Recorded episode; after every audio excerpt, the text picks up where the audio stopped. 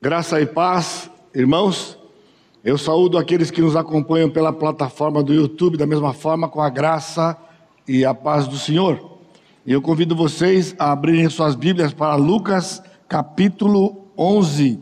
Nós estamos na segunda parte de uma série na exposição do Evangelho de Lucas. A primeira parte foi o ano passado, capítulos 1 a 8. Nós estamos então na segunda parte capítulos de 9 a 16, e no próximo domingo, no próximo ano, se assim for a vontade do Senhor, e o Senhor Jesus Cristo não tiver voltado, nós vamos ver o restante, capítulos 17 a 24. Capítulo 11, peço que você fique com sua Bíblia aberta, por favor, e nós vamos mais uma vez curvar as nossas cabeças, pedindo a direção de Deus e que o seu Santo Espírito fale a cada um de nós aquilo que o Senhor tem preparado na Sua presença. Vamos orar? Pai bendito, nós estamos, estamos diante da Tua palavra, a qual vamos ler e vamos meditar sob a direção, orientação e ensino do Teu Santo Espírito, pedindo que o Senhor aplique aos nossos corações. Os nossos corações têm sido preparados através do louvor que temos entoado diante do Senhor e adoração, agora para ouvirmos o Senhor, ouvirmos a tua voz, ouvirmos os teus ensinos e os desafios para a nossa vida cristã. E desta forma nós bendizemos e glorificamos o teu nome, no nome santo de Jesus, o nosso Salvador. Amém, Senhor. Amém. De certa forma, a, a mensagem no capítulo 11, tem um tom grave, e eu peço então que os irmãos acompanhem esse tempo em atitude de oração. Né? Vão perceber pelo conteúdo, sempre mensagens com este conteúdo, elas, elas são é, cobertas ao longo do estudo, do seu preparo e da sua exposição, sob muita luta porque são passagens que falam especificamente sobre a ação do inimigo neste mundo e também na vida dos filhos do Senhor.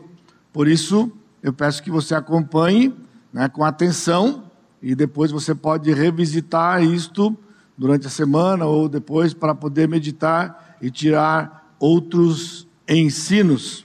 Nós vamos ler o texto à medida que nós vamos explanando, porém, nós vamos é, fazer um pouquinho diferente, tentando acomodar o tempo que nós temos, para, é, num primeiro momento, agora na introdução, nós vamos ler partes do texto, e depois, durante a explanação, nós vamos lendo o texto à medida que vamos avançando.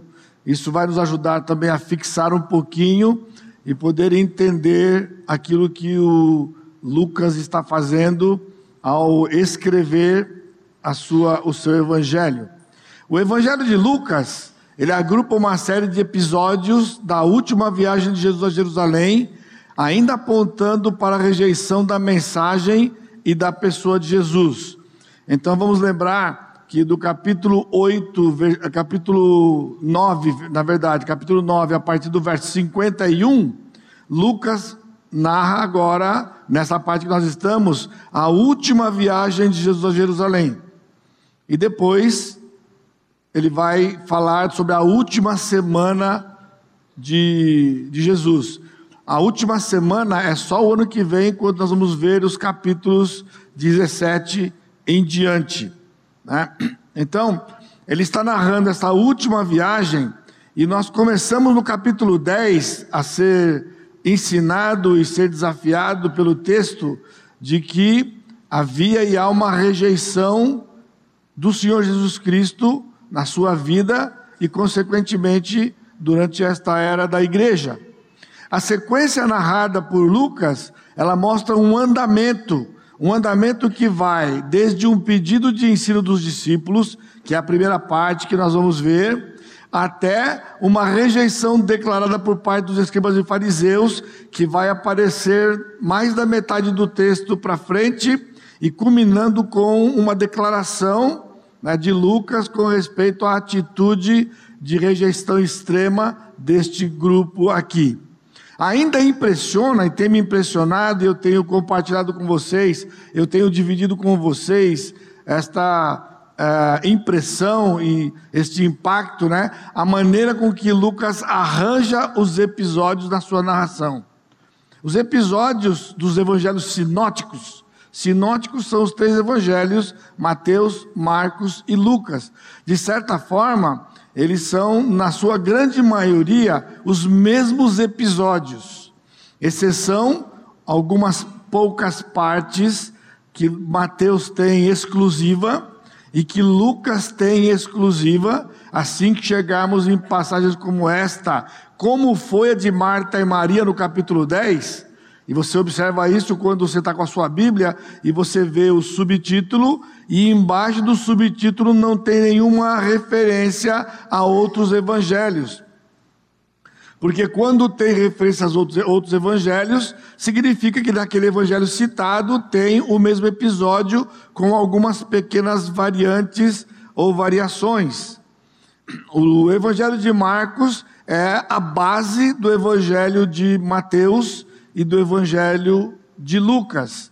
E as narrativas agora agrupadas é a ação do Espírito Santo no autor, no caso, Mateus, Marcos e Lucas para arranjar os mesmos fatos, mas agora de uma forma dirigida pelo Espírito para comunicar para nós o seu propósito. Instruções sobre a oração e a expulsão de um demônio. Logo que nós abrimos, nós vamos ver que versos de 1 a 13 são instruções sobre oração a pedido dos discípulos. E a partir do versículo 14, uma boa parte do texto, ele vai narrar sobre a expulsão do demônio e as instruções de Cristo a respeito disto e quando isto ocorre. Então é interessante, né? Como é que Lucas pode colocar esses dois episódios juntos, diferente de outros textos dos outros autores, em que eles estão de, de forma separada das suas narrativas. O que há de comum? E é o que nós vamos ver. Nós podemos separar a narrativa em categorias. Então, nessa primeira parte, eu vou dar as categorias e vamos lendo certos versículos, não é? Porque fica mais fácil para você, até para você revisitar o texto, seja no seu agrupe durante a semana, em que vocês vão meditar sobre a pregação de hoje, não é? Então que vocês podem revisitar de maneira mais fácil e poder guardar e tirar lições para a sua vida ao longo da sua caminhada cristã. Então este texto que, que é composto por 54 versículos, então nós podemos ver categorias distintas. Por exemplo, nós encontramos na narrativa de Lucas quatro fatos. Versículo 1, de certa feita, estava Jesus orando em certo lugar. Quando terminou, um dos seus discípulos lhe pediu: Senhor, ensina-nos a orar, como também João ensinou aos seus discípulos. Então, este foi um fato: os discípulos vieram e pediram para Jesus alguma coisa. Versículo 14: De outra feita, você percebe então a forma literária que ele vai narrar um outro fato. Estava Jesus expelindo um demônio que era mudo. Ele estava expelindo um demônio que era mudo. E aconteceu que ao sair o demônio, o mudo passou a falar e as multidões se admiravam. E então, no versículo 27, ora, aconteceu que ao dizer Jesus estas palavras, as palavras que estão antes deste texto, quando ele vai instruir a respeito de uma das estratégias que Satanás tem quando ele possui pessoas no seu reino. E já fica aqui a primeira dica para você: né? quando ele possui pessoas no seu reino. Quando, diz, aconteceu que ao dizer essas palavras, uma mulher que estava entre a multidão exclamou e disse-lhe: Bem-aventurada aquela que te concebeu e os seios que te amamentaram. Isso foi um episódio, né? um fato separado. E finalmente, no versículo 37, ao falar Jesus essas palavras, um fariseu o convidou para ir comer com ele. Então, entrando, tomou lugar à mesa. Então, agora está num outro cenário, um outro fato, que é quando Jesus vai à casa de um fariseu e vai comer com ele, e o fariseu tem uma certa reação. Nós encontramos no texto também uma outra categoria, que são dois pedidos. Um pedido, logo no versículo 1, ele diz: Ensina-nos a orar, como também João nos ensinou, ensinou aos seus discípulos. E nós encontramos no versículo 16, e outros tentando pediam dele um sinal do céu.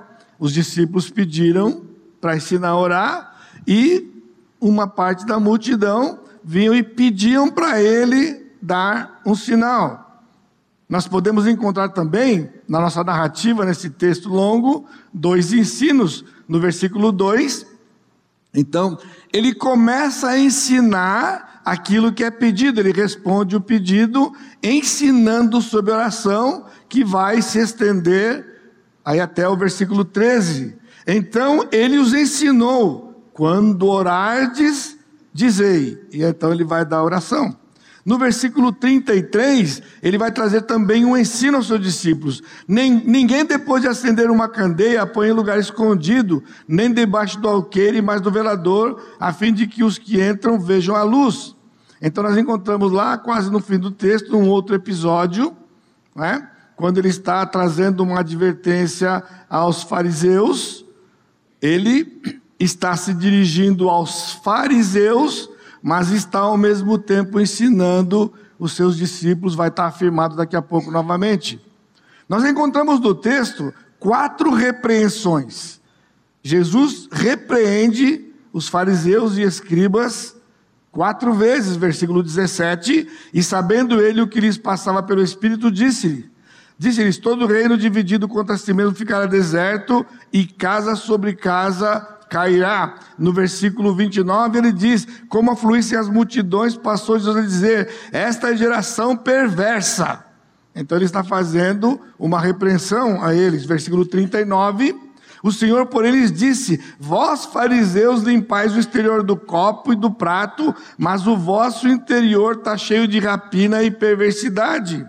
Então você percebe que as repreensões, elas têm um teor de uma repreensão grave e dura, com palavras duras contra aqueles. E finalmente no versículo 46, ele, e os, os intérpretes, quando ele, o Senhor fez aquela última repreensão aos fariseus, eles disseram, versículo 45, um dos intérpretes da lei disse a, disse a Jesus: Mestre, dizendo estas coisas, também nos ofendes a nós mesmos. Ou seja, ele deu uma repreensão para os fariseus e os escribas foram proteger os fariseus e disseram assim: o senhor nos ofende. Então eles falaram: ah, é, então tem uma palavra para vocês também. 46, ele respondeu: ai de vós também, intérpretes da lei, porque sobrecarregais os homens com fardos superiores às suas forças, mas vós mesmos nem com um dedo o tocais. Palavras duras novamente do Senhor. E nós encontramos quatro reações no texto. Quatro reações. No versículo 15 quando Jesus expulsou aquele demônio mudo, alguns dentre eles diziam: Ora, ele espere os demônios pelo poder de Beuzebu. Essa era uma reação ruim, uma reação grave, era uma acusação grave ao Senhor Jesus Cristo. No versículo 38, o fariseu, porém, admirou-se ao ver que Jesus não se lavara primeiro antes de comer.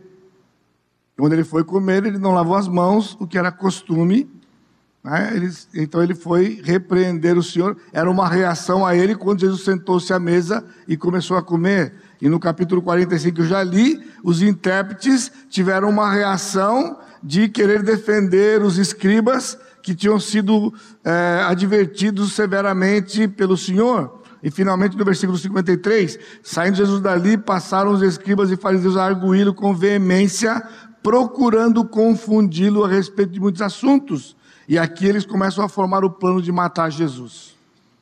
Então, essa é uma reação. Você percebeu que há um crescente. As reações vão tomando intensidade durante o texto, até chegar no final, uma reação de querer eliminar e acabar com a vida de Jesus. Nós podemos ver todo o capítulo em dois grupos. Dois grupos distintos: os que aceitam e os que a rejeitam, como no capítulo 10. No capítulo 10, você lembra que a tônica era exatamente a questão de que quando os discípulos foram enviados, Uns vão aceitar, outros vão rejeitar. E nós vimos que já estava previsto que a maioria ia rejeitar e apenas alguns poucos iriam aceitar. essa dualidade, esses dois grupos, eles continuam. E aqui começa o tom grave para hoje à noite. Neste grupo, bem como aqueles que nos acompanham pela internet, assim como em todo o mundo, nos nossos relacionamentos, existem apenas e tão somente dois grupos: os que aceitam e os que rejeitam. Os que aceitam a verdade bíblica de quem é Jesus, que ele é o próprio Deus e que o seu sacrifício é um sacrifício substitutivo e o único caminho para que uma pessoa possa realmente se religar e atar ao Senhor. E aqueles que rejeitam a mensagem procurando meios próprios, e estes meios se multiplicam ao longo dos milênios da existência e, sobretudo, nos nossos dias. No entanto, com duas reações opostas. Lá eram apenas deixar as categorias onde eles eh, recebiam Jesus, rejeitavam Jesus, isso era uma coisa ainda, de certa forma, velada e pequena, o que vai se intensificar hoje. Por exemplo, os que aceitam o desejo de aprender. Senhor, ensina-nos a orar. Já começa a lhe ajudar. Né? O que está no seu coração, né? Você já tem aceitado o Senhor Jesus Cristo, já tem crido no Senhor. Então a atitude que é pertinente e é característica de todos nós deve ser querer aprender. Já né, há uma intensificação da rejeição que lá no capítulo 10 eram apenas samaritanos que rejeitavam o Senhor. Agora aqui nós encontramos escribas e fariseus Jesus estava na Galiléia descendo, agora ele vai chegar em Jerusalém e ele encontra uma rejeição generalizada que vai se estender de agora até quando ele finalmente vai ser crucificado.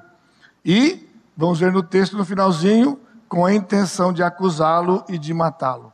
Mas também na forma da abordagem de Jesus aos discípulos ensino e aos escribas e fariseus repreensões e nós já vimos isso detalhado quando lemos aqueles pequenos textos. E esse contraste fica mais evidente quando nós analisamos os pedidos, as reações e as repreensões. Por isso que eu tive que fazer para vocês das categorias, para que então, quando nós formos para o conteúdo da exploração, fique mais claro e solidificado dentro do seu coração. Então é como um funil.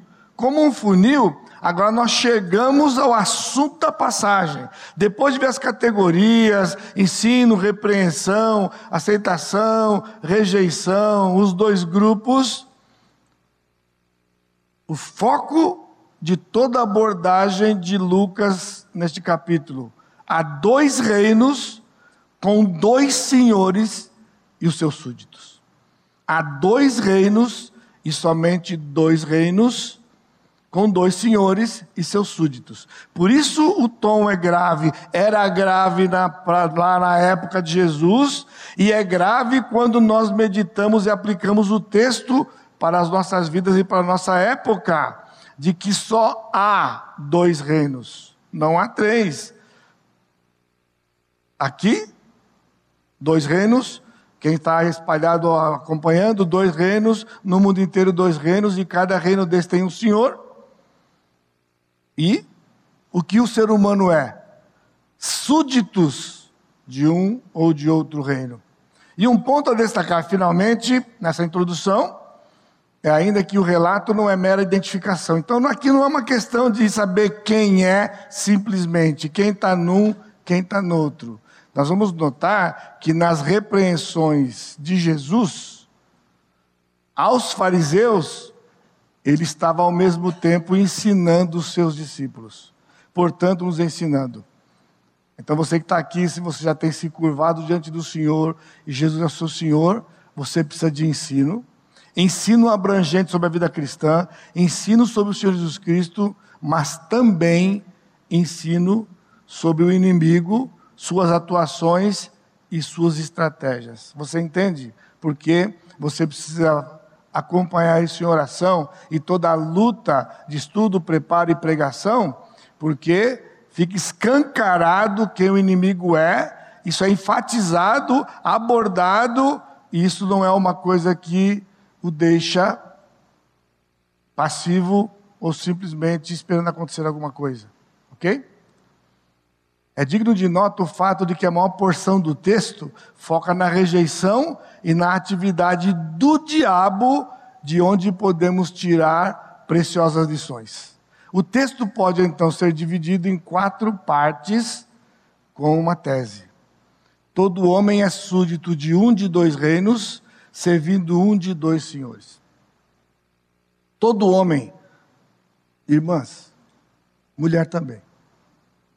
Tá bom? Não fica olhando aqui, ah, todo, é todo ser humano. O homem aqui é todo ser humano. Todo homem, mulher, é súdito. É súdito. É importante que se saiba isso, se enfatize isto, e você não tenha medo de proclamar isso. Isso é parte essencial e fundamental do Evangelho, tanto quanto Cristo é o único Deus e suficiente Salvador. Porque não adianta nós falarmos sobre isto, que é o coração da Escritura e o coração do processo de Deus de resgatar, e nós não temos coragem de dizer para as pessoas, com amor, dizer você pode falar sorrindo, mas tem que falar. Não precisa, você não precisa brigar, você não precisa gritar, mas você precisa falar que todo homem é surdo de um de dois reinos e servindo um de dois senhores. Os dois reinos e seus senhores, verso 14 a 18 e versículo 20. Verso 14 a 18 e versículo 20. De outra feita, estava Jesus expelindo um demônio que era mudo, e aconteceu que ao sair do demônio, o mudo passou a falar, e as multidões se admiravam. Mudez, né? essa é uma coisa diagnosticada na medicina. Mas aqui o Senhor está dizendo a sua palavra que nem todo mudo é porque tem um problema físico. Havia e há mudos que são mudos porque estão sob a influência e possuídos pelo demônio. Há, eu disse, não disse são muitos, se são a maioria, eu disse que há. E aqui é onde muitas vezes o evangélico se, se expõe, porque ele generaliza, ele vem fora do texto e depois ele expõe o evangelho, expõe o Senhor Jesus Cristo. E o Sacha até mencionou que pessoas zombavam, né? E eles continuam zombando porque, de certa forma, os próprios crentes dão lugar para isto. Né? O fato é que esse era mudo porque estava possesso por um espírito mudo. E quando o Senhor expeliu o espírito, a pessoa não tinha nenhum problema na fala, e lá no texto de Martin ele era surdo e gago que é uma correlação de surdo-mudo, surdo-gago. O fato é que o demônio era assim, né? e por isso aquele ser humano era assim. Então, as multidões se admiraram, porque conheciam o cidadão que era mudo, e então agora ele passou a falar ele não foi no médico, ele não foi, passou por uma cirurgia, ele não passou por um procedimento, simplesmente nas palavras de Jesus, ele passou a falar. Porém, alguns dentre eles diziam: ora, ele espere os demônios pelo poder de Beuzebu, o maioral dos demônios. Essa era uma acusação séria, irmãos. Beuzebu, o próprio texto aqui diz que é o maioral dos demônios. Agora, isto era o que era corrente naqueles lugares, narrado com fidedignidade por Lucas. Porém, Beuzebu para eles, de fato, era sinônimo de Satanás. É isso que Jesus vai dizer aqui. Porque os próprios judeus na época, mesmo participando de algumas experiências, eles não criam nessa categoria demônios. E você não fique assustado, porque, inclusive, ainda em concílios de pastores, há, uma, há perguntas quando se fala de angelologia, quando se fala dos anjos né, e tal, os anjos caídos, quem são os demônios? E é uma confusão, uma discussão, quem são os demônios, né? Os demônios são uma categoria particular, os demônios são anjos caídos, quem são esses demônios? Então, se próprio, entre os próprios crentes existe essa confusão toda, então você imagina aí fora para o pessoal, tem gente que não acredita, né? Hoje o pessoal associa muito a problemas psicológicos, né? Existem, eu não estou aqui, por favor, e se você me acompanha aqui, negando problemas psicológicos. Mas tem havido uma certa generalização por descrer das coisas que estão na Bíblia. Então, na época, eles tinham aquela confusão com respeito à identidade de quem eram os demônios. Hoje, eles estão agora usando isto para fazer a mesma coisa, diminuir o poder de Deus, negar o poder de Deus, negar que o inimigo age como age, negar que o inimigo possui pessoas trazendo muitas vezes tudo isso a um campo do ridículo.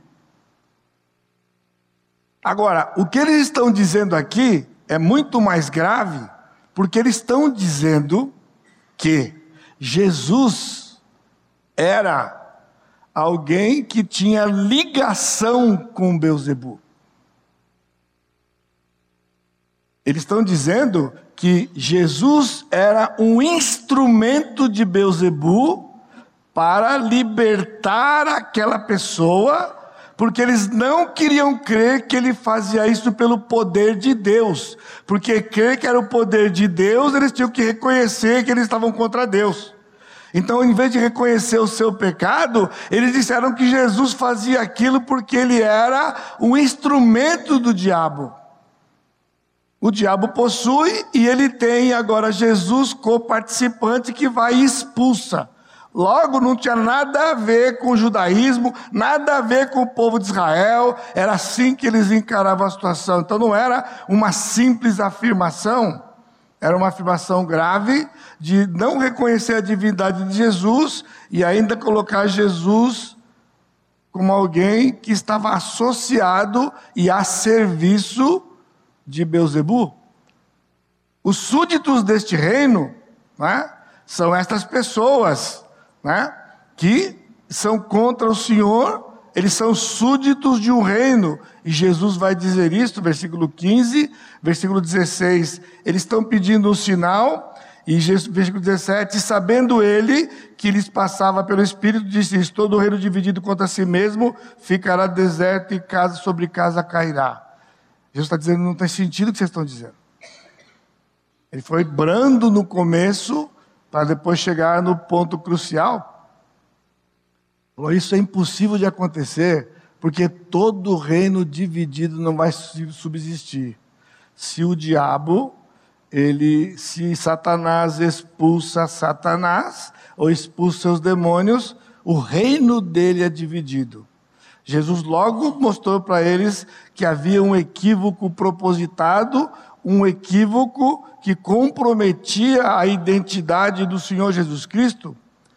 As reações foram conflitantes: houve admiração, houve acusação e houve incredulidade. Mas, lá no versículo 27, nós encontramos uma reação específica daquela mulher.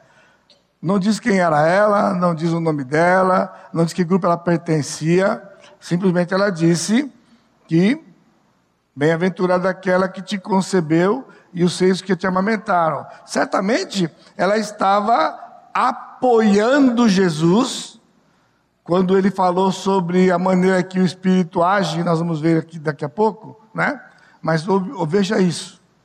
É a raiz de um mal terrível por um equívoco.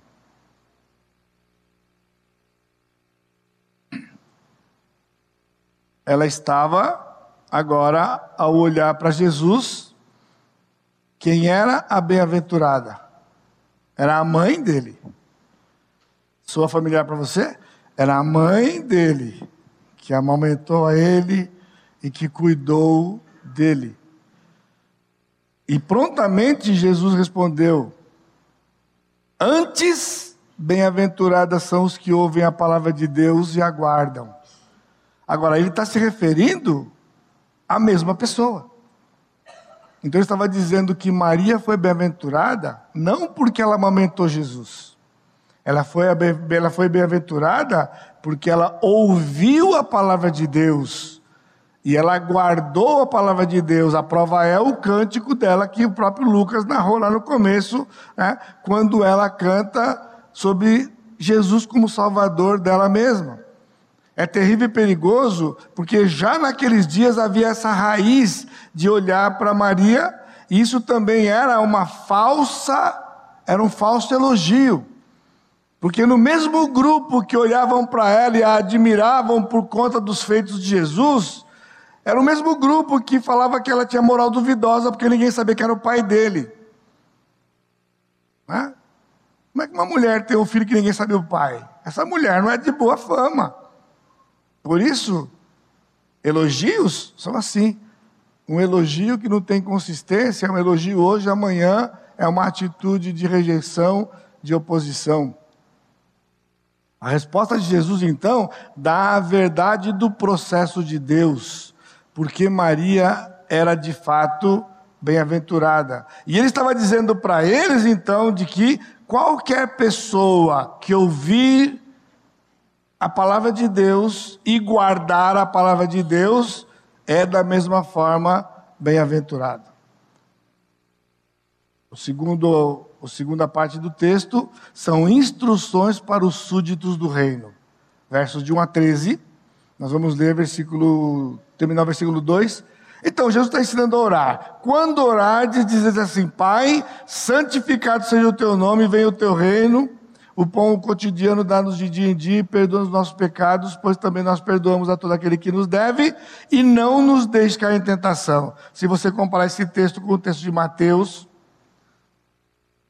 no capítulo 6, quando ele ensina a orar, os discípulos, lá o texto é maior, ele tem mais detalhes na oração. Porém, Lucas junta com outros ensinos do Senhor. Disse ainda Jesus: Qual dentre vós, tendo um amigo, e este for procurá-lo à meia-noite, e lhe disser, amigo, empresta-me três pães, pois o meu amigo chegando de viagem procurou-me e nada tenho que lhe oferecer? E o outro lhe responde lá de dentro, dizendo: Não me importunes, a porta está fechada, e os meus filhos comigo também já estão deitados, não posso levantar-me. Então Jesus disse: Digo-vos que, se não se levantar para dar-lhes por ser seu amigo, todavia o fará por causa da importunação. Então, o objetivo de Jesus aqui, um pedido, a importância da oração e notar que já havia três anos que Jesus estava no meio deles. O que eles percebiam? Constantemente Jesus se colocava num canto para orar. Quando ele foi multiplicar os pães, ele orou. E então, eles imaginaram que seria alguma coisa importante e pediram para Jesus ensinar. Contudo, o texto diz que era um dos seus discípulos que também era discípulo de João. Provavelmente André, porque em João capítulo 1, versículo 40, depois você pode ler, nós vamos ler agora, né? André, um dos discípulos de João, foi ter com Jesus e passou o dia com Jesus. Mas também pode ter sido Felipe, porque Felipe no dia seguinte ele traz Natanael para estar com Jesus. É no mesmo contexto, embora lá não diga que ele também era discípulo de João, mas era no contexto, porque fala de dois discípulos. Um deles era André, o outro não dá o nome, e logo em seguida fala de Filipe. Eu tenho tido uma tendência a entender que o outro era Filipe, porque a gente não sabe dentre os outros quem são, mas nós sabemos como Mateus foi chamado, sabemos como Pedro foi chamado, como João foi chamado, e assim por diante, vai afudilando, e pode ser que tenha sido Filipe. Porque diz que João ensinou os seus discípulos a orarem. Jesus dá o um ensino em três passos. Ele dá um modelo de oração. O Pai Nosso, irmãos, não é uma oração mágica. Não é uma oração que, se você repetir, Deus vai escutar mais do que se você falar uma vez. É? Ele mesmo diz em Mateus 6 que ele é contra a repetição. Mas ele dá um outro passo. Ele enfatiza a insistência. Isso vai ser repetido lá em Lucas 18. E contou-lhes uma parábola sobre o dever de orar sempre e nunca esmorecer. Por que a insistência? Por que Jesus contou esta pequena parábola do amigo importuno? Para poder dizer que quando você insiste, é porque você sabe de onde vem a resposta. E é muito gostoso, vez por outra, né? Entenda, irmãos, todo domingo o Espírito está dirigindo isso aqui, tá bom? Todo domingo. Cada parte da nossa celebração. Mas tem dias que a coisa fica um pouco mais evidente.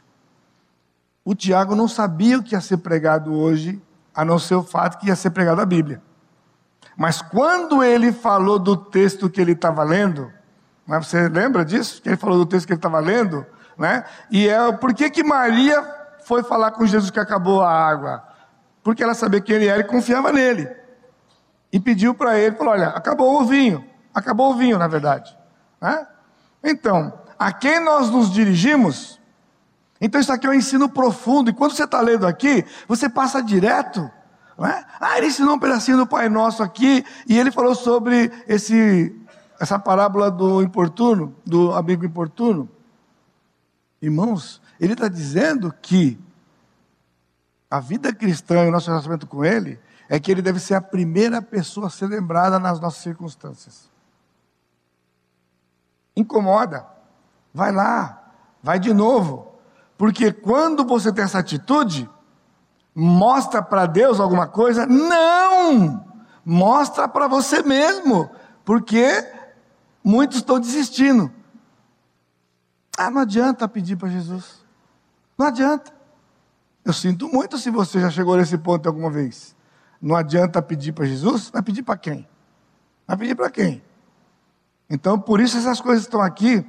E muitos na sua vida cristã, e se você olhar como tem sido a sua vida de oração, quando você ora diariamente?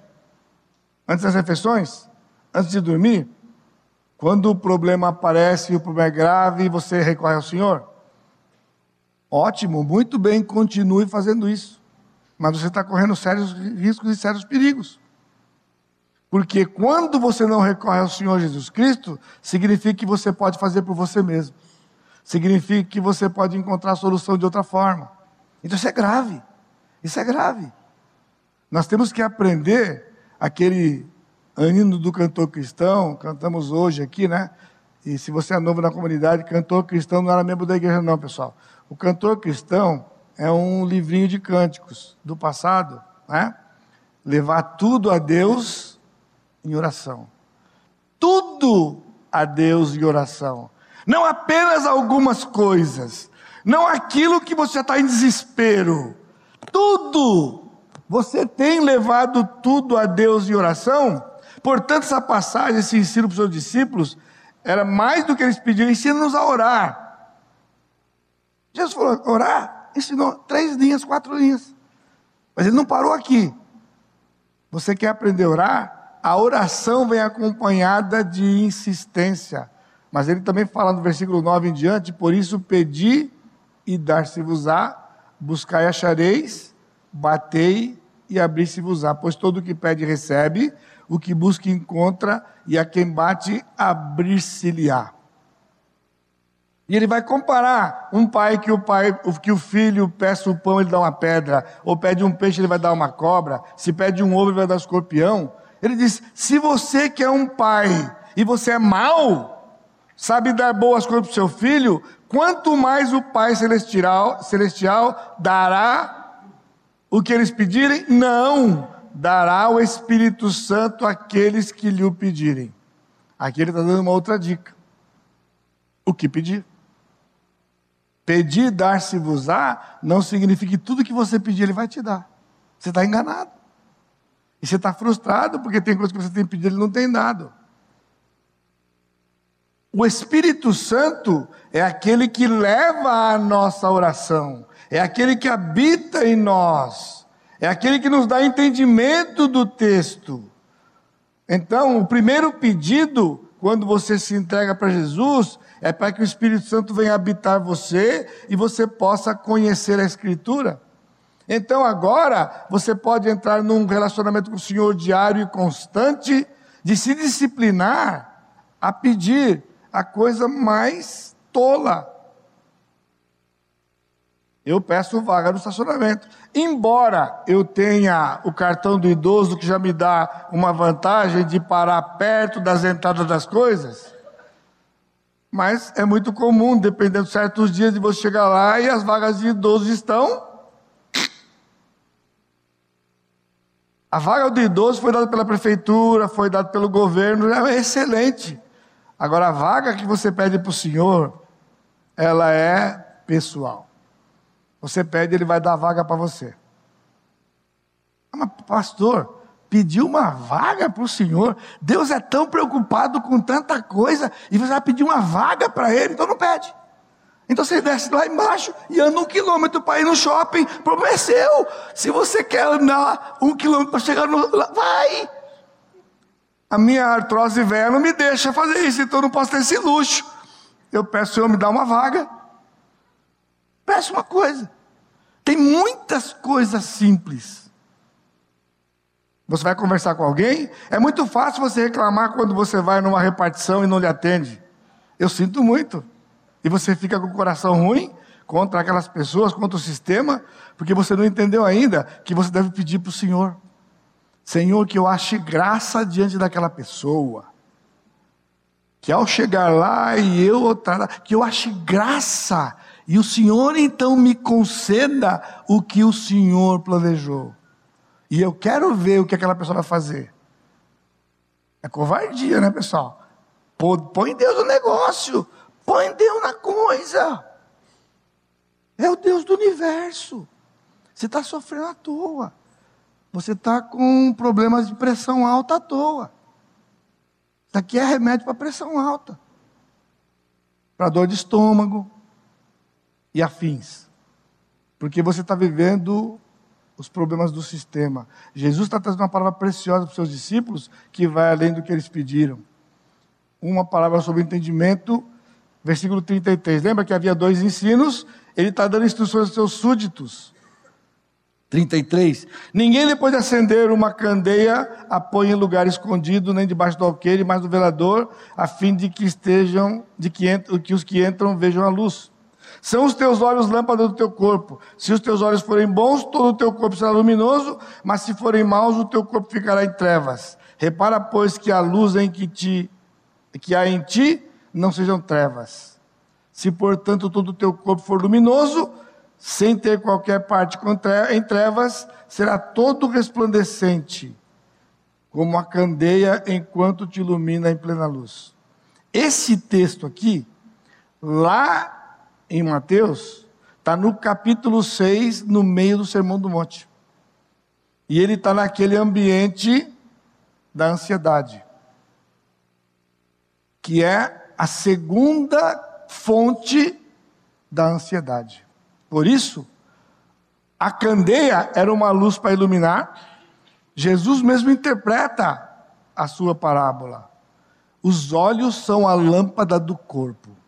Os olhos aqui, irmãos, representam os sentidos. Ele não está falando dos olhos exclusivamente.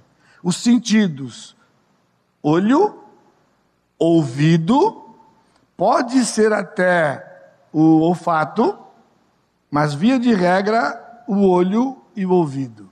Por quê? Aquilo que os olhos veem e aquilo que os ouvidos ouvem são enviados para onde? São enviados para o cérebro e afetam todo o corpo.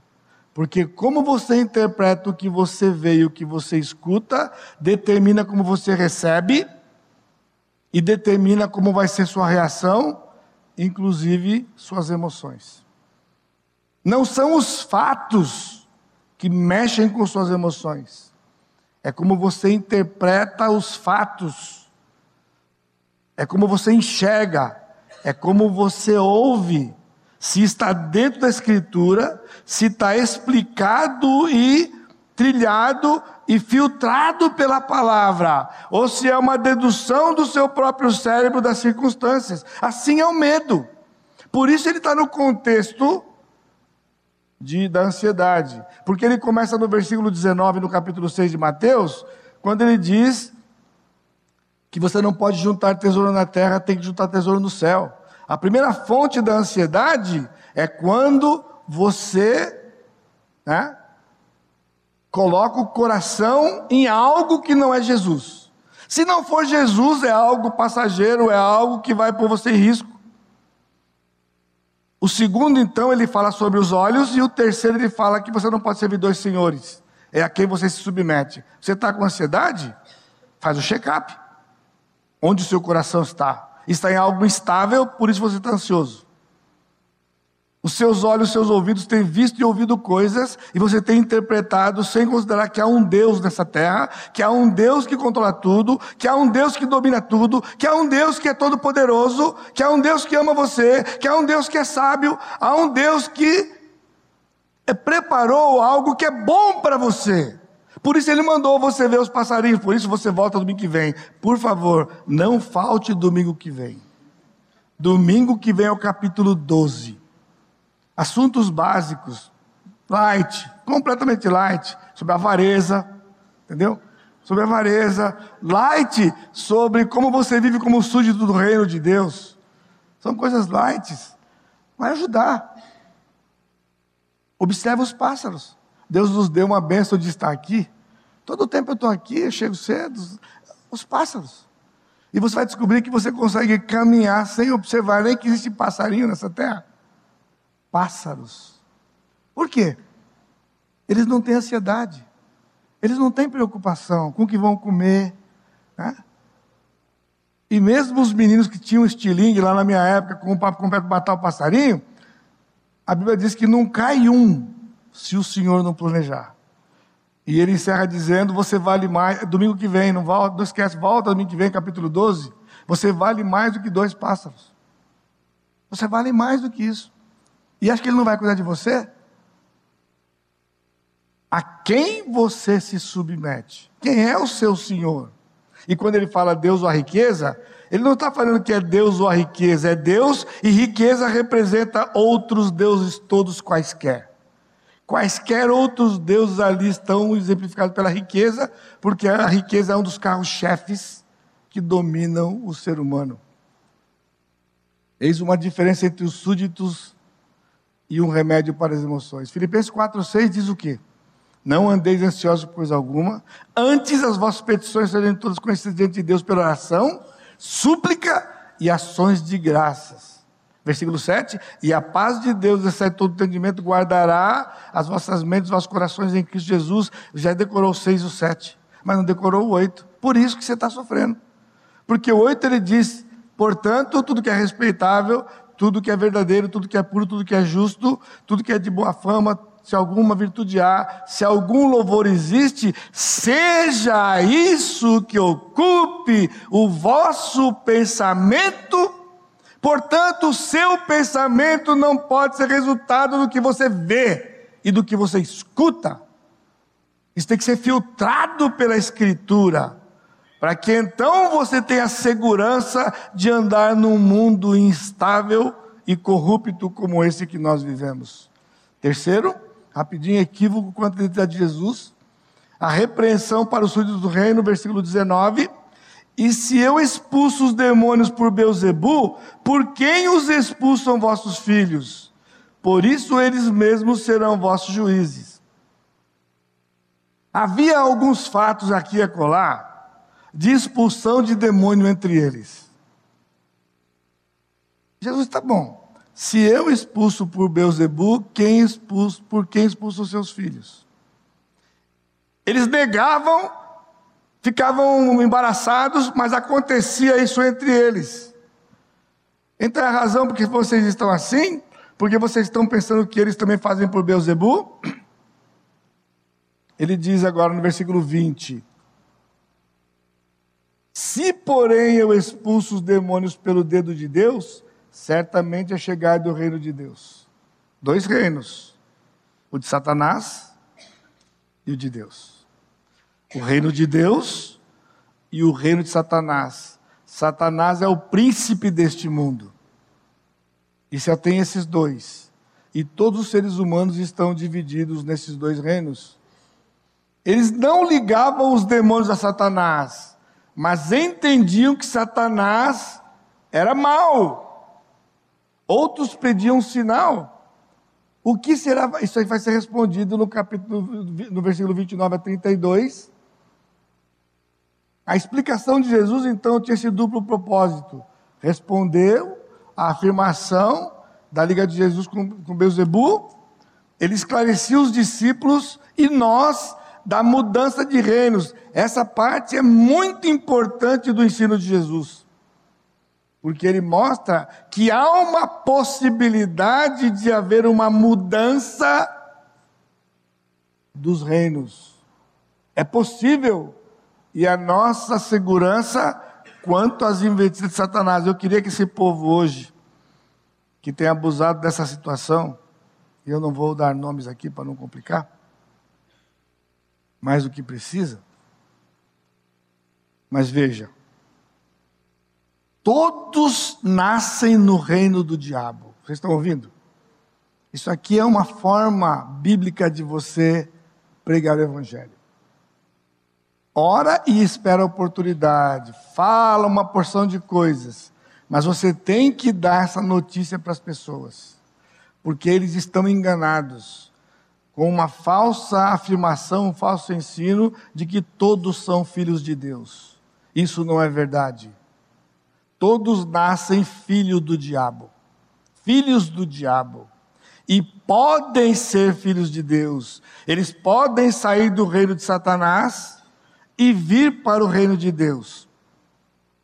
Então não é uma troca de lá para cá e daqui para lá. É uma troca, é, é uma saída do reino das trevas para a maravilhosa luz e é uma vinda sem volta. E não existe a possibilidade de alguém do reino de Deus ir para o reino das trevas. Mas veja o versículo 24. Quando o espírito imundo sai do homem, anda por lugares áridos, procurando repouso e não achando, diz: Voltarei para minha casa de onde saí. E tendo voltado, a encontra varrida e ornamentada. Veja, há uma advertência aqui quanto à casa vazia. Veja.